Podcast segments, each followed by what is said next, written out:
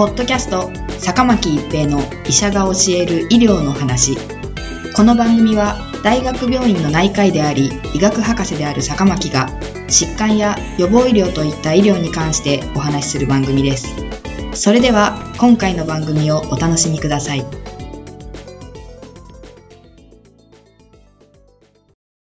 皆さんこんにちは、坂巻一平です。ポッドキャスト、坂巻一平の医者が教える医療の話。今回は COVID-19 です。現在拡大を続ける新型コロナウイルス感染症ですが、初期には 2019-nCoV と言われていましたが、その後 coronavirus infectious disease 19、COVID-19 と言われています。コロナウイルスは一本鎖の RNA ウイルスであり、表面を覆うエンベロープに突起があり、この突起が太陽のコロナのように見えることから、コロナウイルスと呼ばれています。人に感染するコロナウイルスはこれまで6種類が知られており、この中に SARS や MERS が含まれ、その他の4種類は通常の風邪を起こすウイルスです。さらに新しく COVID-19 が認識されました。遺伝子学的には SARS のウイルスとは70から80%の相動性があり、マースのウイルスとは50%の相動性があると言われています。WHO の発表では2月18日現在、全世界確定症例数71,429例、中国確定症例数76,35例、死亡者数17,772例、中国での致死率2.5%、中国以外確定症例数794例、国の数は25となっており、中国以外の死亡例は3例と報告しています。中国 CDC のデータによれば、全体の致死率は2から3%と言われていますが、70代では8%、80代では14.8%と発表しており、ご高齢の方では致死率が高いというデータとなっています。また、発症していない潜伏期においても感染力があるかどうかですが、 New England Journal of Medicine という雑誌に一つの事例が報告されています。上海からドイツに行かれて会議に参加した方がおられ、この方が上海に帰られてから発症しています。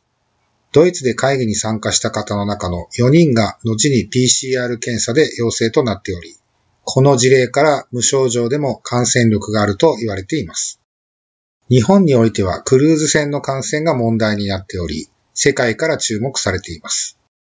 旅客2666人、乗員1045人、計3711人が乗っておられるクルーズ船ですが、2月3日に横浜港に着岸しました。2月5日7時から検疫が開始され、旅客は全員船室に隔離ということになりました。クルーズ船内の感染に関しては、感染圏からデータが発表されています。発症した旅客数は2月7日をピークに減少してきています。乗員はその後増加していますが、2月13日をピークに発症数は低下してきています。これは2月15日までのデータであり、発症者数は低下してきていますが、PCR 検査による陽性者は増加してきており、今後も発症患者さんが増えないかどうか注意深い観察が必要と思われます。さらに国内では少しずつ感染者が増加しています。いつ感染したのかわからない症例も増えてきています。厚生労働省は37.5度以上の発熱が4日以上続く方、高齢者、持病のある方では37.5度 C 以上の発熱が2日以上続く方、非常にだるい呼吸困難等の症状がある方については、帰国者接触者相談センターに電話相談していただいて、指示を仰ぐようにという指針を出しました。コロナウイルスは飛沫感染、接触感染で感染すると言われています。お一人お一人が予防することが重要です。症状がある方がマスクをして飛沫感染を予防する咳エチケットを実施し、手洗いをしっかりして感染拡大を防ぐ努力をすることが重要です。ポッドキャスト、坂巻一平の医者が教える医療の話。今回は COVID-19 でした。ありがとうございました。